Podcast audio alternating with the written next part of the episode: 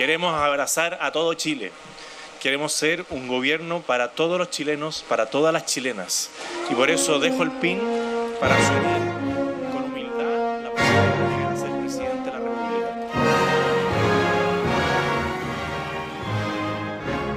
No, no, no, no, bajemos la música. Bajemos la música y todo lo que pueda distraer. Necesitamos una conversación clarita, lacerantemente franca, dolorosamente sincera. Si te quieres mentir, deja de escuchar este podcast acá. Adiós, chao. Si quieres conversar con franqueza, entonces continúa.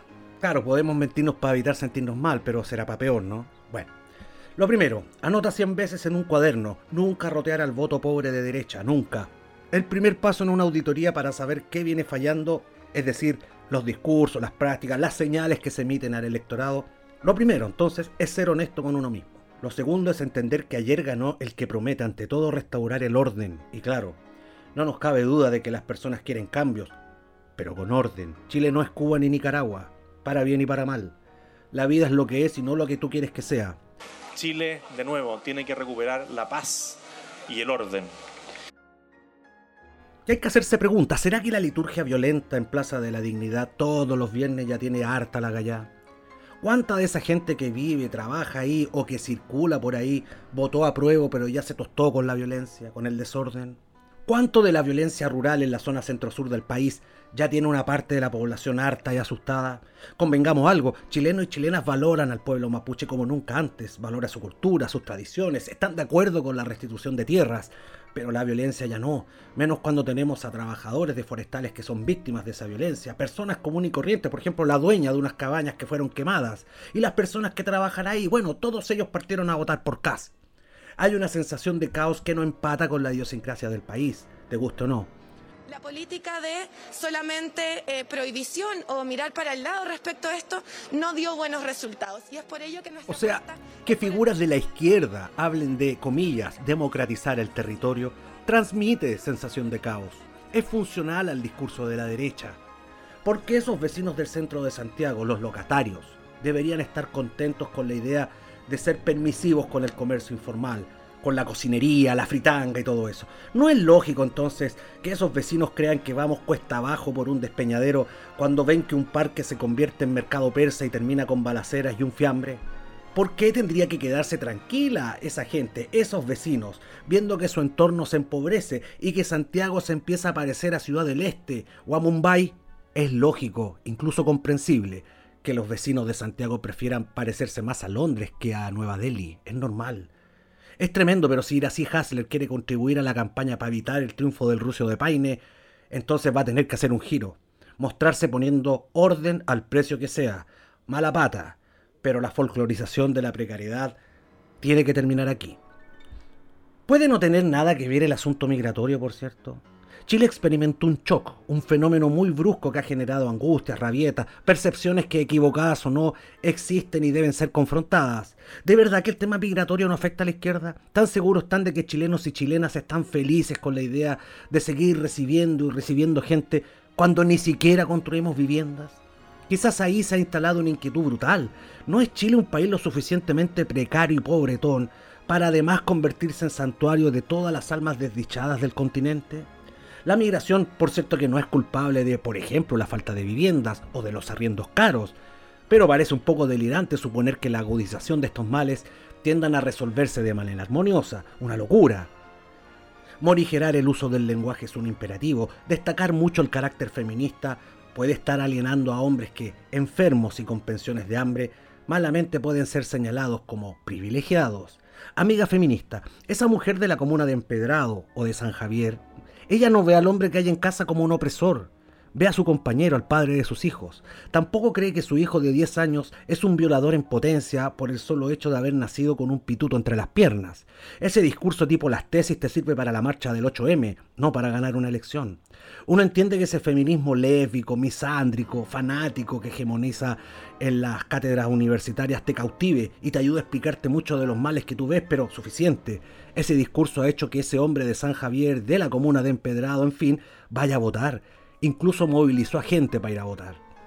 Hay excesos discursivos enormes. No todos los que votaron por el ruso son partidarios de que las mujeres vuelvan a casa a cuidar a los niños, pero ya está chato de la colectivización de la culpa. Que se le culpe incluso porque el Martincito violó a una mujer, o incluso que se tenga que hacer cargo de todos los abusos y opresiones que hayan cometido los hombres en el pasado, hasta el siglo XVI.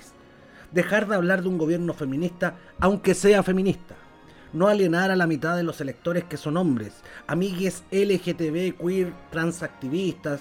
Por ahora dejaremos de hablar de vosotros porque necesitamos hablar de cosas como los Kumas. Y a ti también te cogotean los Kumas, amigue LGTB. Chapo, ayúdate ayudándonos. Así que repasemos.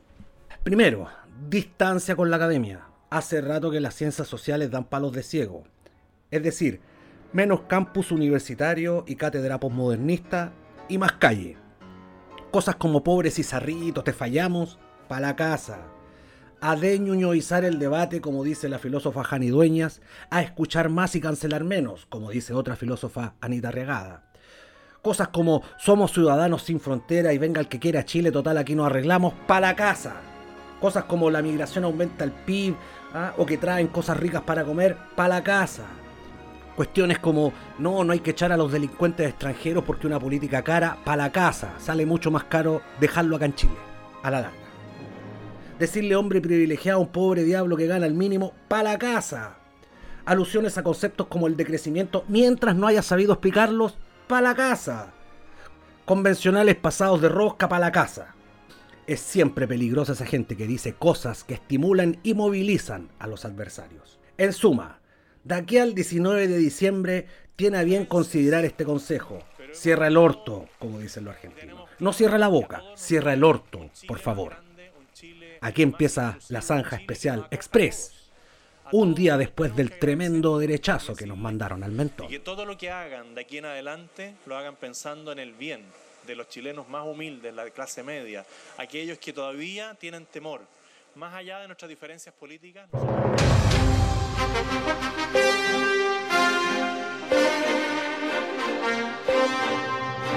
Somos tan buenos juntos que aquí estamos, haciendo un podcast. Escuchas La Zanja Electoral. No quiero decir un grabato, pero ¿qué crista fue lo que pasó?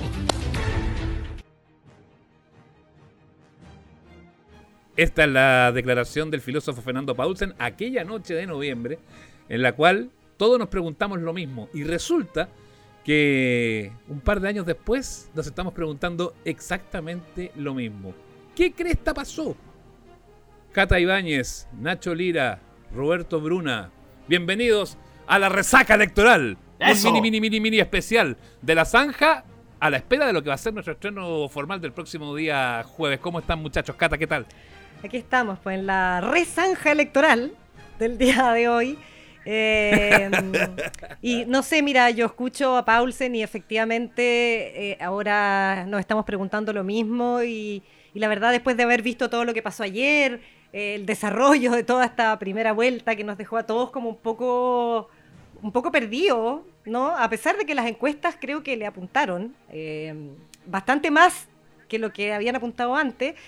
Pero... O sea, perdona, la Academ, la Academ, que tanta chucha le que le pegamos entre todos puta, anduvo, anduvo muy cerquita, mm. muy cerquita. Le pifió, le pifió, sobreestimó un poquito a Sichel y, un poquito menos a Parisi, pero. Eh, pero cambiaron. mira, no me quiero preguntar esto ahora, tal vez después. ¿Hubo un cambio de metodología o no? Porque entonces, ¿por qué a veces se equivocan tanto y a veces tampoco?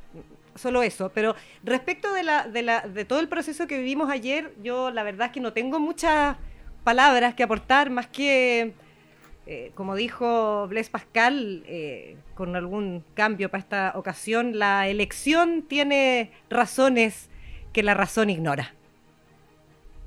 Bueno, sí, ese, ese es todo un tema. Roberto Bruna, un provocador. Eso, ¿ah? lo dijo Blaise Pascal y lo dijo sin bandera también, ¿ah? porque tiene como una cosa así media, ah, media lírica el, asunto. Almaro Gómez Pablo. Perdón. Que, claro. O Avaro. O Avaro. Avaro. Sí, está, está, está al, lado de la frase al otro lado del calendario de carnicería. Sí, así como. Sí, sí, claro, claro. Le falta poquitito para los pertrechos y artículos de primera necesidad. Bruna. ¿Cómo están todos, chiquillos? Saludos a la Cata, al Nacho, a Seba, a todos, a todos. Al... a los cura, a los que están pasando, a los que están pasando esta, esta espantosa resaca, ¿no? que debe ser mucha gente. Voy a poner, me voy a poner en la piel de muchos que escucharon ya eh, el inicio de nuestro programa. ¿Qué te creís, Bruna, weón? Oh, Bueno. estoy indignado.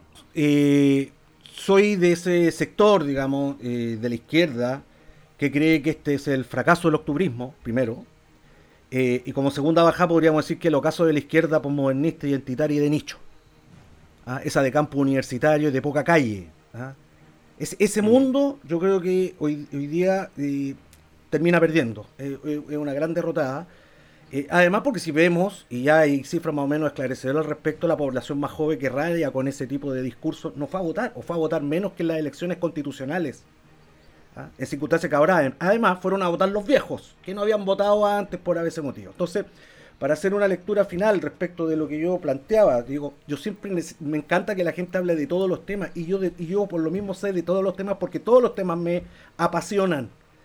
Ah, pero ciertamente que hemos ido dejando algunos temas que son muy sensibles en, grandes bolsones de la sociedad chilena, donde uno simplemente no puede dejar de hablar de ellos. ¿no? Entonces, yo creo que también hay una izquierda, la izquierda, digamos, eh, en el poder, digamos, ¿no? en lo eh, constituido y en el poder constituyente, que un poco se engolosinó con esa pulsión revolucionaria. ¿no? La gente, y yo creo que la gente no es, en Chile, no es mayoritariamente de izquierda, tampoco es de derecha. Sería un error de acá suponer que esto marca la derechización de la sociedad chilena.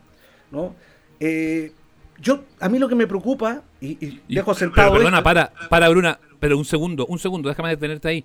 Eh, ¿Y por qué chucha el centro le fue tan como le fue entonces en esta pasada? Porque le fue como el hoyo. Porque lo que pasa es que ese centro también es como el hoyo, porque no, ya, eh, digamos, eh, ¿qué, queda de ese mundo? ¿Cachai? Sí, sí, es cierto que hay 30 años que la gente también lo chateó, ¿cachai? Sí es cierto, pero que esté chata esos 30 años quizás no significa que haya eh, apostado, digamos, a un, a un... O sea, digamos, tampoco aquello justifica que todos los viernes haya una liturgia de destrucción en la Plaza Italia, ¿cachai? ¿no? Te igual empieza a chatear un poco. Entonces, yo ahora, y voy a ser claro en esto, a mí me empieza a preocupar porque estoy escuchando voces de izquierda que apoyan a la derrota del Boris, ¿ah? que apuestan a la derrota del Boris, que dicen, no, sé que mejor agudicemos la contradicción para que llegue, llegue Kass y el próximo estallido social, weón, termine con una guillotina en la cara. El problema es que eso una, es, es tener la seguridad de que la contradicción va a estallar por izquierda. Y la historia te da muchas, muchas, antece- te entrega muchos antecedentes que te muestran que a veces la contradicción estalla por derecha, po, weón. Y esa tú no te la sacás. ¿Sabes qué pasa con eso también, Bruna? Es que ese análisis que también lo, lo, lo, lo escuché y lo leí por ahí, Es que se parece un preocupante, poco a esa lógica de Nicolás Ibáñez al otro lado, ¿te acordás cuando Ibáñez Pero decía, claro, no, que. Boric para Es- que fracase? Ya. Nicolás, Nicolás Ibáñez, que no es pariente de Catalina, convengamos. No, no, No, no, no, eh, queremos aclararle si a no, la, a la- a si, la- no, si no, este podcast sería, tendría mucho más adorno y sería más, más bonito. Porque por supuesto, más mucho más dinero. Mucho más este elegante. comiendo sería. pizzas. O sea, sería elegante y comeríamos pizza haciendo este podcast. No, no, no, pero, pero sí, hay, hay una mirada como la de Nicolás Ibañez al otro lado eh, y, que, y que, claro, como que le, le apuesta un poco a eso, a- a- a- al fracaso y, y- y deja que las otras cosas caigan por su propio peso. Pero el costo de que las cosas caigan por su peso en estos momentos es muy grave y ninguno de los que está analizando ahí va a poner los muertos en la calle, va a poner esos nuevos muertos en las nuevas protestas, va a poner eh, esas nuevas pérdidas de gente que efectivamente a lo mejor puede caer en espirales de pobreza más grandes, porque eso es lo que pasa cuando una crisis empieza a salir de madre, más allá de la dirección que tome la crisis. Eh, y, coincido en estas apreciaciones que tú hacías en, en la editorial, porque, porque claro, hay que ponerse un traje autoflagelante. Y ustedes bien saben, amables oyentes de la zanja electoral, desde qué esquinas hacemos este programa. No vamos a andar ahí vendiendo las neutralidades por la vida, es innecesario. Eh, pero sí me pasa que siento que a veces se nos confunde de repente eh, la, la- la crítica de todo lo que no hay que decir eh, y, y todavía no estamos cediendo el espacio para las cosas que hay que aportar en la campaña. Pero, si eso es- Eh, pero estamos más cerca de lo que tú piensas, esto. po. Eh, lo- hermano, estamos completamente de acuerdo. De hecho, si Mm. aquí yo hago de verdad una invitación a todo el mundo que se dice progresista a abrirse a todos los temas, no cerrarse a ninguno. No porque no hablamos de ese tema, ese problema deja de existir, ¿cachai o no? Entonces, ahora restu- resulta que estoy escuchando a gente quejándose, ¿cachai? De que el Boris no fue suficientemente de izquierda. Y si fuera, digamos, hubiera sido de izquierda, hoy día sería distinta, se habría movilizado no sé cuánta gente. Oye, si la tesis de la es izquierdización que el- dura de la sociedad chilena fuera cierta, oye, puta, el profe Artés tendría que haber marcado cinco, no dos. No, Ja- Jadwe, habría estado ayer. Jadwe gana la primaria, por mano. O sea, no, O Jadwe llega, Jadwe llega a la papeleta, pero el problema, bueno, es que ese, el gran debate, el gran debate de, de la izquierda, y de ahí sí yo tomo tus conceptos, Bruno, esta izquierda postmoderna y todo eso, es la pelea finalmente de quién es más químicamente puro. Y esa cuestión va- lleva exclusivamente a la autodestrucción. Porque enfermo. puro no hay, pu. Es completamente enfermo. Una weá de que, no, hermano, es que si estamos, no estamos 100% de acuerdo en lo mismo, no podemos juntarnos, no podemos conversar. Ah, tenemos puros movimientos estancos, weón, cortados uno de otro. Yo imagínate, yo trabajo con organizaciones sociales, con movimientos sociales. Incluso hay celo entre ellos, weón, sospecha entre ellos. Y tú decís, pero ¿cómo? ¿En qué quedó la interseccionalidad entonces? ¿Qué pasa? ¿Hacemos carne de lo que pensamos en este sector? Yo creo que no. Si lo que ha pasado ayer es muy grave. Es un público, hay un público en Chile que ya le perdió el miedo a la palabra fascista. Ya no hay que hablar del fascista, hay que hablar del socio de las AFP. Hay que empezar a buscar otra, otra clave para referirse a las cosas. Si la gente, hermano, no son, no, no, no están ahí en, en la biblioteca, todos los electores, entendiendo, oye, mira, va a ganar alguien que cree en el, en la falange de primo, de, de Primo de Rivera y de Franco. No, esa no es la discusión. ¿no? Entonces, decir que Oye, hay que apelar al, al fascismo para que la gente se movilice es una huevada también. ¿Para qué, huevada? Sí, porque además eh, se habló bastante de todas las razones como morales por las que Cast no, ¿cierto? O sea, eh, aquí no hay, no hay nada nuevo para aportar sobre los antecedentes de un candidato como José Antonio Cast y no fueron suficientes. Tampoco fue suficiente un debate, porque si Parisi, que no fue ningún debate, logra salir tercero y ganar en un par de regiones, los debates valen callampa, ¿no? Entonces también como que para que pongamos otros conceptos sobre la mesa. Pero igual hay una pregunta que yo no termino de contestar, porque yo entiendo este relato que tú así y me parece que se emparenta mucho con eh, errores graves de esta izquierda renovada, de esta izquierda prócer sub 40 que cree que inventó la democracia y que comete eh, pecados fatales como ningunear a la generación que votó concerta por año y que hoy con legítimas razones puede elegir eh, querer una vida más tranquila, pues weón, si vieron el terror de verdad de cerca. Eh, y ahí hay unas brechas que no se entienden. Nacho, yo lo leía, Bruna, eh, Cata, yo lo leí el otro día en un perfil que hizo el diario El País muy bueno, que pasó piola, porque el país aquí honestamente no lo lee nadie, pues, bueno.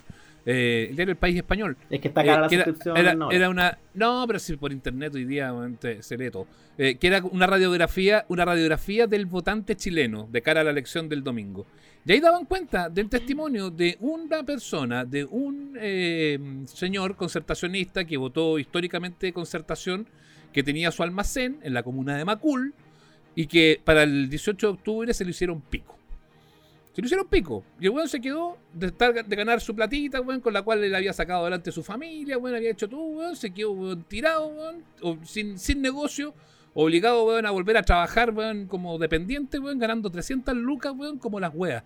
Y ese, y ese señor, que históricamente votó por Elwin, que votó por Frey, que votó incluso por Bachelet, hoy día dice, voy a votar por Cast. Me importa una raja. Me importa una raja Pinochet, weón. Pinochet se murió, weón. Y- Pero yo y lo le- que quiero no, en este y te diré es algo más. que me ordene. Te diré algo más, Sebastián. El- el- ese weón llegó a votar a la, a la urna ayer, a ese mismo tipo que lo acusaron de xenófobo, por plantearle al, al no sé, a los vecinos, oye, sabes que no puedo dormir por la fiesta en el pasillo y toda la weá, que le dijeron, ah, pero puta que soy xenófobo, weón. Y ese weón se quedó callado. Ayer se sacó toda la rabia cuando fue a votar. Y cuando pescó el voto, marcó bien fuerte con el lápiz donde decía Cas, bien fuerte. ¿ah? Con rabia. Que bueno, ese es- diciéndote, diciéndotela, aquí te, aquí te la devuelvo, concha. Esa es la weá que te dijo el weón. Esa, esa es como la tesis de la editorial, la editorial del capítulo 1 que, que hizo, que hizo Bruna de, ahí, de eso del silencio, el silencio de la Cámara Secreta que hizo que muchos eh, votaran sin, sin contarlo mucho por, por, por cascata. No, es que eso es eh, eh, la esencia, la sangre de la que se nutren los populismos.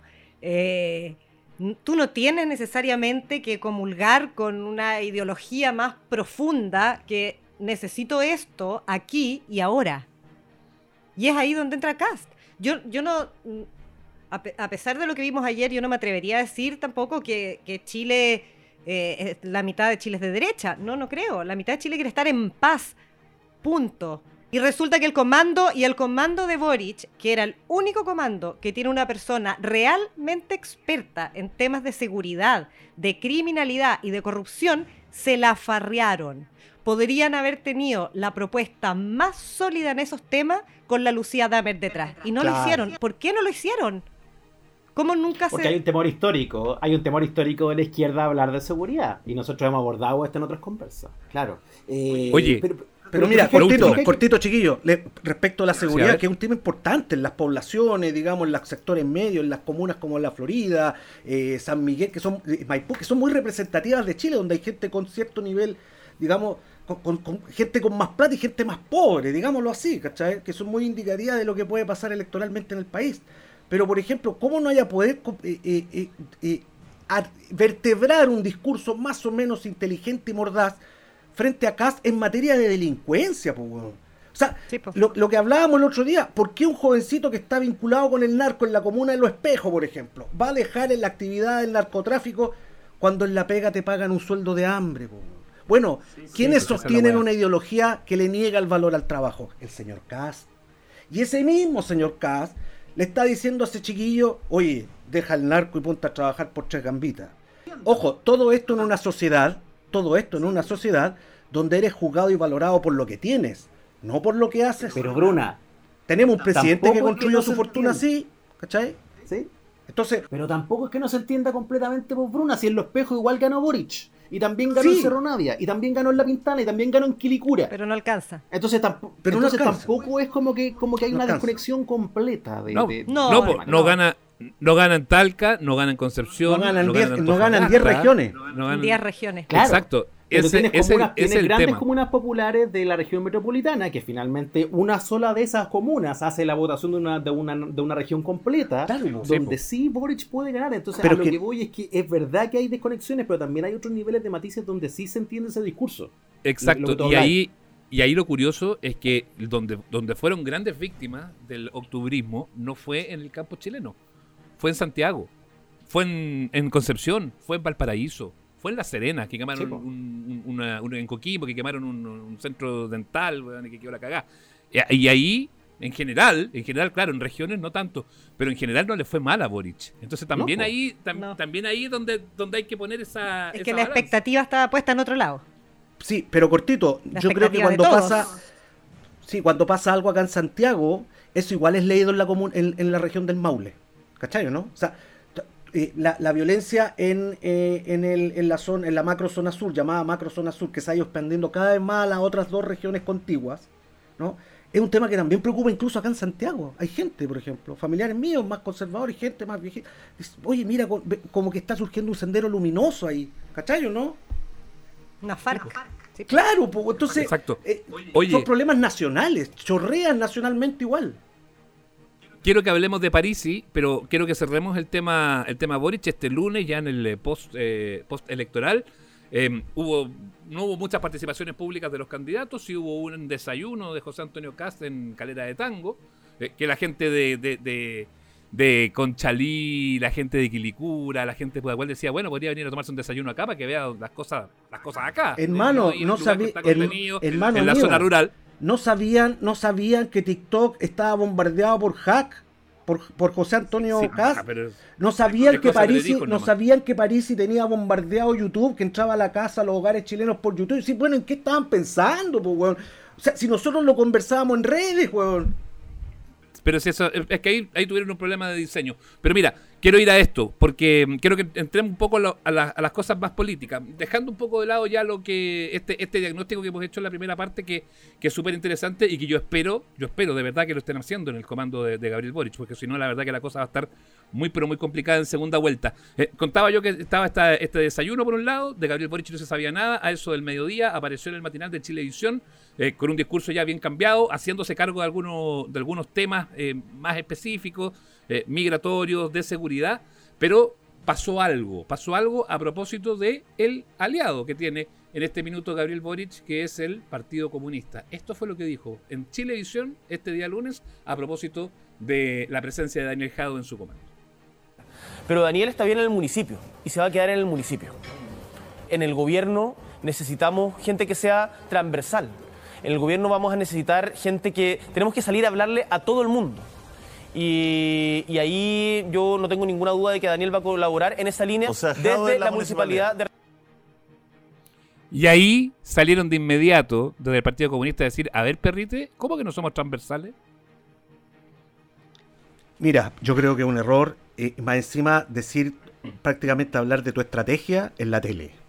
Sí. Decir, sabéis que yo voy a sacar al Partido Comunista, necesito. Esa weá no se hace, weón. No. ¿Cómo se te ocurre decirlo? No se dice públicamente, eh, quedará en casa, yo- weón. Sí, iba a decir eso mismo, es como que cuña más transparente. No, ¿Por qué? ¿Por qué Demasiado mostrarle las- transparente para su por- propio beneficio. Sí, sí. En vez de ocultar gente, su mismo gente. Exacto. Sí. ¿Cachai? Es al Porque revés. además es. Sí. Porque Pero es que a lo mejor lo que yo creo que busca, Nacho- Esta, des- esta desesperación que está pasando con el PC a varios, porque se asustaron a propósito de estos diagnósticos que hablábamos a la pasada, ¿no? De, ay, no hablemos más de esto, qué sé yo, escondamos acá, escondamos a las feministas. Bruno, un paréntesis. No estoy de acuerdo con, con el, con el, el, el quiña a las feministas en todo caso. ¿ah? En Gracias. general, porque creo que está hecho más desde la. Creo que está hecho más desde la caricatura que uno ve desde ciertos perfiles de Twitter, que lo que se entiende como una doctrina que es bastante más desarrollada y que por lo demás es interseccional.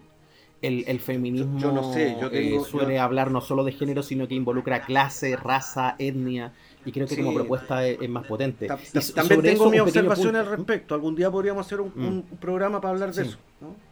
También Obvio, tengo mis obvio que sí. Lo que, a propósito de estas como asignaciones de culpa, yo, yo creo que ahí hay que marcar ciertas distancias. Y me preocupa también que en esta misma como eh, eh, pánico y, y- y sirenas que se prendieron desde tantos lados, incluso en este panel cuando hablamos de cómo chucha arreglamos esto, eh, sale la, la maniobra esta de escondamos al PC como si fuera Alf. ¿Se acuerdan de la Sí, serie? po. Sí, porque lo, met- lo metían en la, dentro del closet cuando llegaban las visitas. Y yo no estoy tan seguro si hay que esconder al PC como si fuera Alf. De hecho, creo que estoy en cada. Mientras más avanza las horas, estoy más en contra de los señores que van por la doctrina Alf. Así le voy a poner.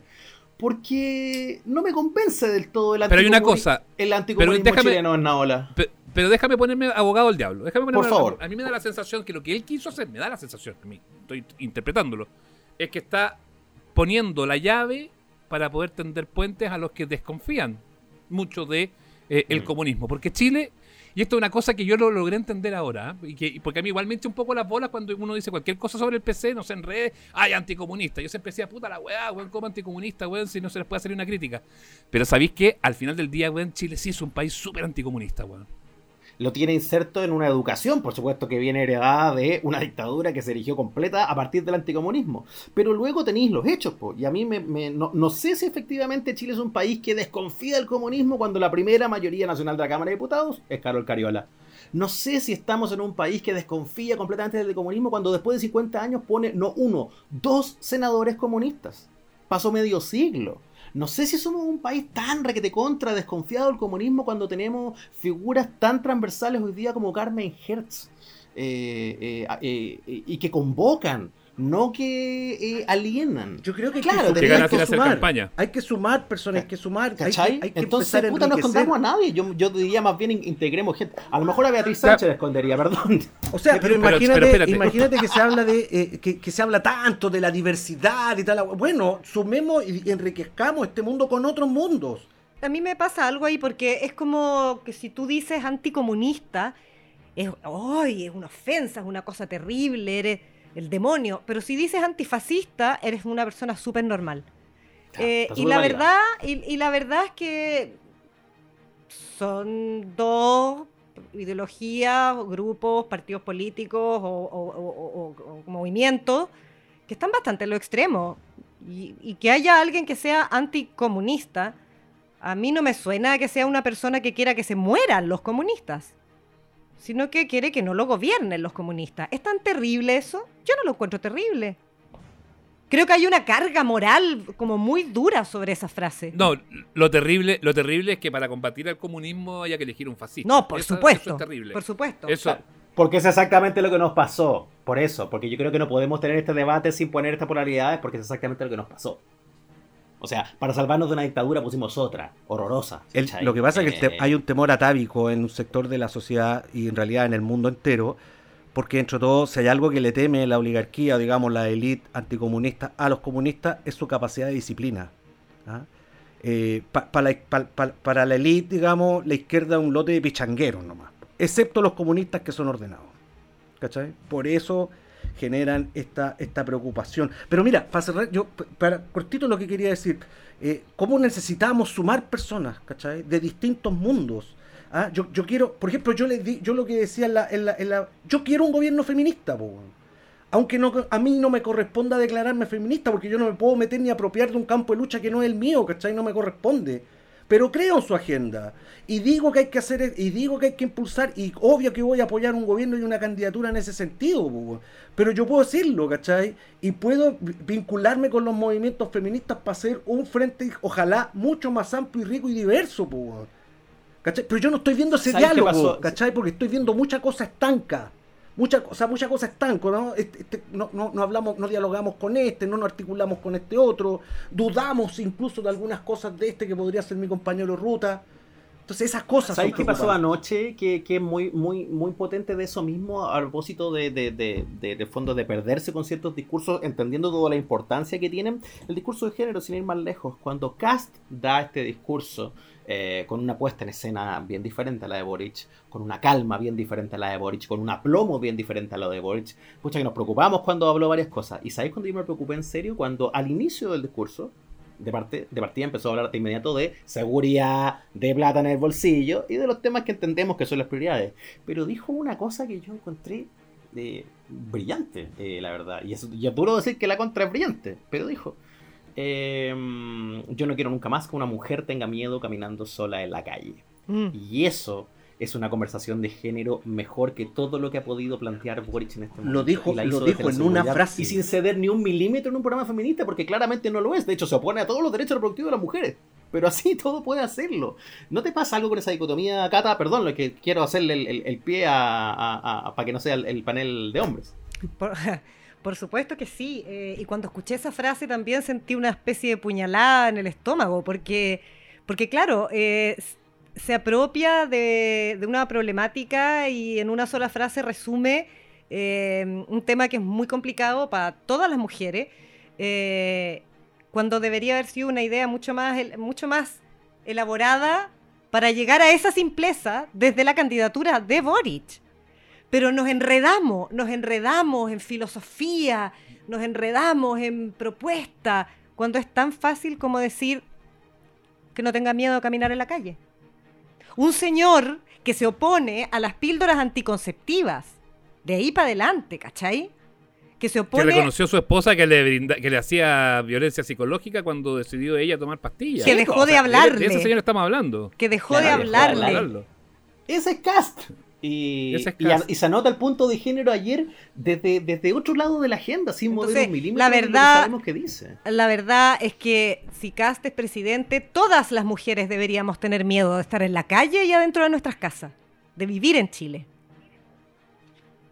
Oye, lo último, ya para cerrar este análisis que entretenido ha sido y que bueno nos ha venido este desahogo. Esto es un appetizer, amigos, ¿ah? que están escuchando. Es solo un appetizer porque el jueves vamos con estreno formal con todas las secciones. Aquí teníamos ganas de desahogarnos un poco y hacer algunos, algunos puntos nada más en este día eh, post-electoral. ¿Qué hacemos con el votante de Franco Parisi? Que va a ser finalmente el que va a terminar decantando esta elección. Uf, no sé, es, un- grupo inasible ese, ¿no? No, no sabemos realmente cómo. Yo, yo eh, dudo cómo se puede. Yo no, no sé cómo se comporta ese mundo, de verdad. No sé, yo, yo a veces pienso que yo creo que lo mejor va a ser movilizar a aquellos que no se movilizaron por una primera vuelta, ¿cachai? Porque Más que buscar al no, porque es claro, es un mundo, es un mundo extrañísimo ese. Y a mí me parece que es más bien un mundo que tiene una alta valoración por cuestiones de derecha. Por ejemplo, el, el- el capitalismo popular, pues, ellos son de todo este lote de los eh, felices. ¿Y cuánto era? Forrado, ¿cómo se llama? No, Forrado. Claro, entonces les gusta Forrado. esa tontería. Yo no sé si es un mundo para rascar. De verdad, yo creo que hay que ir a Esta gente buscar se, se- a se ese, a ese piño que no, no que decía plata en tu bolsillo, ¿te acordás? Y ese era el Sí, po, plata sí. en tu bolsillo. Nosotros, se movilizaron nosotros, con eso. nosotros, Yo podría- nosotros pondremos plata en tu bolsillo. Eso Sí. era la, la Mm. línea, la idea fuerza, el claim que tenía el aviso del partido de la gente que está, estaba publicitando en la radio, la radio donde yo trabajo. Que, disculpa, yo podría asegurar que el votante de Parisi es mayoritariamente masculino. Seguro, sí. Sí. No, Salieron, salieron unos estudios ya al respecto. Sí. Había unos pequeños perfiles, eh, mucho más hombres que mujeres y harto más jóvenes también. Eh, Y mucho de, mí, que lo entiendo, el blo- mucho, mucho sí. de en el sentido, en el sentido de que es la gente que hoy día, si le dicen plata, van a decir, epa, plata, Nacho. Sí, para mí el voto de Parisi es otra manera de votar nulo.